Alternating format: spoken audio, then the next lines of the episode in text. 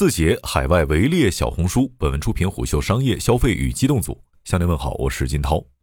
字节跳动对种草赛道的海外布局正从日本向着东南亚市场挺进。近日有媒体报道称，字节日本版种草应用 Lemonade 已经在日本积累超百万次下载，并开始向泰国等东南亚市场拓展。一位接近小红书的人士向虎嗅表示，字节跳动先做日本市场有两点考量：首先，日本仍未跑出头部种草应用，TikTok 做产品矩阵有优势；其次，小红书至今没有出海业务的独立负责人，甚至未对不同国家用户进行分区运营。面对字节跳动在海外发起的这场围猎，他认为小红书只能看着海外市场被一块块吃掉。那么，字节跳动为何率先抢滩日本市场呢？二零二零年，张一鸣的主要精力转向海外业务之后，字节跳动海外市场的开拓便开始提速。以日本市场为例，字节跳动先后推出了 TikTok、Lemonade 海外版剪映等产品抢占市场。其中，Lemonade 是一款主打用户种草的社区分享型产品。一位业内人士对虎嗅表示，字节跳动二零一八年推过种草应用，但并没有做起来。两年后，TikTok 通过兴趣电商打造增量业务场景时，种草便成为出海顺带做掉的业务。虎嗅与多位跨境电商从业者沟通后发现，字节跳动之所以先在日本市场试水种草应用，主要源于以下原因：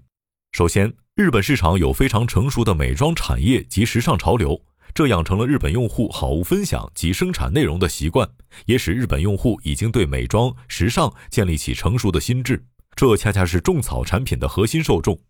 以小红书为例，平台内容权重及商业化贡献品类依次是彩妆、护肤、穿搭、居家好物等。不过，Lemonade 上线日本市场前，日本本土并未跑出类似小红书一样的种草头部产品。其次，很多互联网产品出海都是将国际业务单拎出来，甚至会用不同版本做用户区隔以及本土化运营。反观小红书，至今还没有出海业务独立负责人，也未对不同国家用户进行分区运营。而反观字节，与 TikTok 合作的网红营销机构负责人曾表示，字节跳动非常适应不同国家或地区的本地文化。事实也确实如此。二零二零年上半年，TikTok 已成为东南亚下载数最多的应用程序，并积累了丰富的本地化运营经验。难怪 Lemonade 在日本市场站稳脚跟后，会迅速向东南亚市场渗透。除此之外，还因为东南亚市场有巨大的人口及市场红利。作为中国公司出海的前哨，东南亚由十一个国家组成，总人口超六点五亿，仅次于中国和印度。在谷歌联合淡马锡发布的东南亚数字经济报告中，东盟六国——新加坡、马来西亚、文莱、印度尼西亚、泰国和越南的市场规模，预计到二零二五年将高达一千零二十亿美元。星商电商马来西亚负责人廖伟军就对虎嗅表示。东南亚是继中国和印度之后亚洲最具潜力的电商市场，趁着蓝海早点进入，东南亚三点五亿互联网活跃用户对于电商平台绝对是一次时代机遇。再将视线拉回小红书，其实在国内种草赛道的生长终究会触及天花板，届时无疑要从海外市场挖掘第二增长曲线。而字节跳动先抢日本再占东南亚的策略，等于先一步蚕食了小红书的未来。那么，字节跳动能吃掉小红书的未来吗？今年一月，在抖音测试种草一级入口时，虎嗅曾撰文分析为什么字节跳动必须要切入种草赛道。原因在于，首先，种草已经被验证是不错的商业模式，而且相对于直播电商而言，这种根植于社区的商业抗周期性较强，是抖音流量池转化的方向。其次，抖音完全可以内循环完成交易闭环。种草作为兴趣电商的重要一环，不再进行用户心智建设，相当于缩短了转化路径。模型比淘宝少一环，且生态更稳固。不过，抖音却始终难以在国内种草赛道抢夺小红书的市场。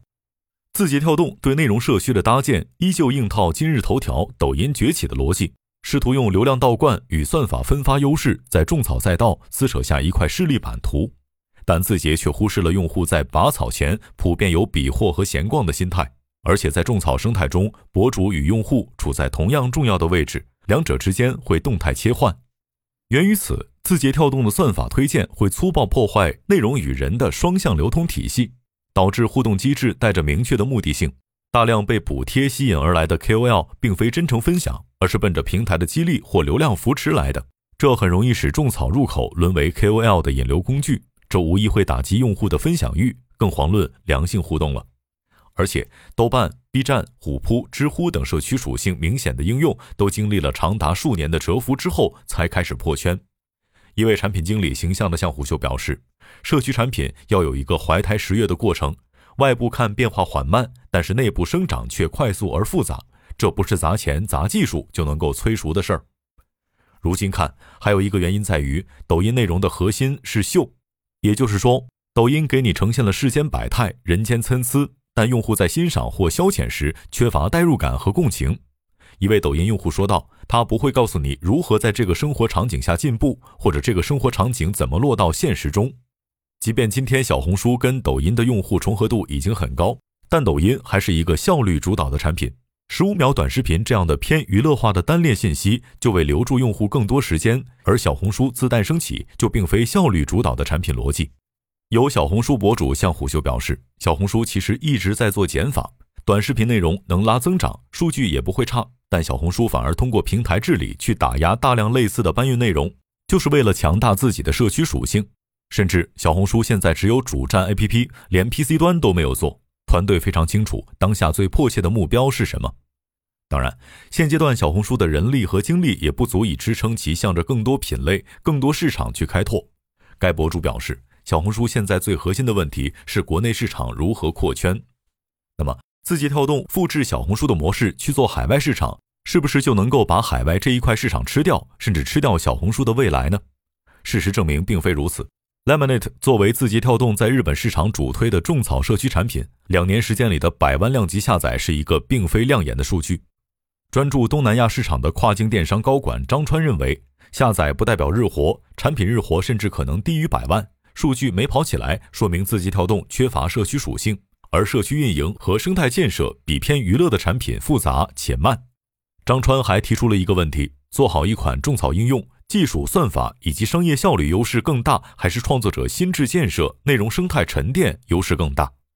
他的答案是后者。他说：“现在再去看小红书这款产品，为什么突然用户数据跑得非常好？其实大家低估了种草兴趣主导的社区产品壁垒，垂类用户对社区生态忠诚度和依赖都非常高。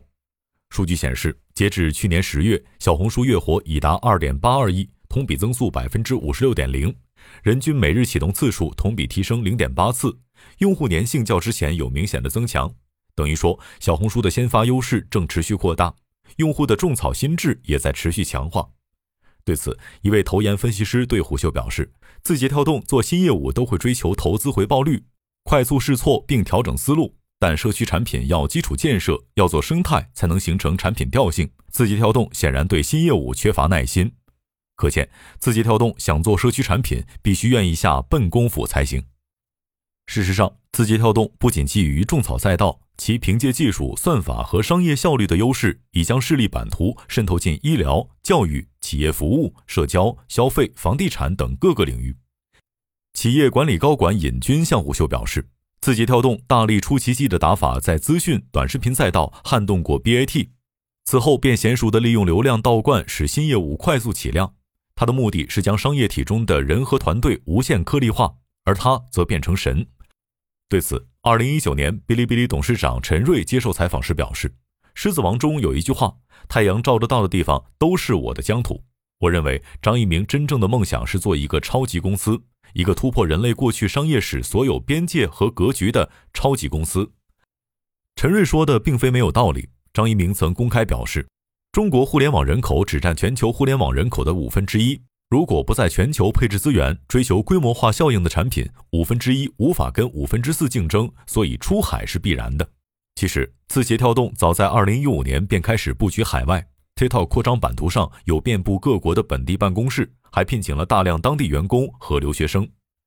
二零一八年，张一鸣在与清华经管学院院长钱颖一的公开对话中明确表示。希望三年实现全球化，并将海外用户占比从百分之十提升至百分之五十。根据二零二零年披露的数据显示，TikTok 和抖音用户构成中，海外用户占比已经超过百分之四十三。如今一年多过去了，TikTok 风靡全球市场，TikTok 和抖音海外用户占比很可能已经超过百分之五十。鉴于此，近两年字节跳动生长的速度，连腾讯都为之侧目。字节二零一六年营收不过六十亿元。五年后摇身一变成为年营收五百八十亿美元的独角兽。甚至一位知情人士向虎嗅爆料，字节跳动二零二一年营收五百八十亿美元并不准确，实际其二零二一全年营收或超三千九百亿人民币。虎嗅作者商业化 view 曾撰文指出，字节跳动复现了互联网巨头的主流商业化演进路径，即在聚集规模流量之后，先进行流量变现，再挖掘技术溢出价值，如大数据、人工智能、云计算等增值形态。他还进一步指出，字节跳动的海外流量资源正快速商业化，强势助推国际化营收的增长。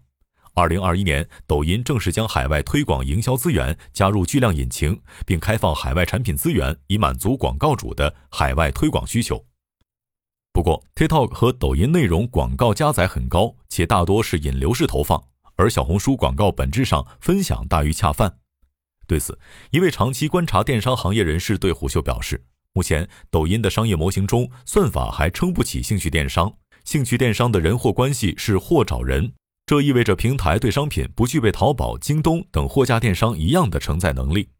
而且，他认为在兴趣电商产品逻辑中，商品触达用户的渠道受限于直播时长和观看粉丝数，主播选品能力替代了货架电商的货品搜索功能，这会导致用户主动消费兴趣缺乏入口，只能随缘刷直播间。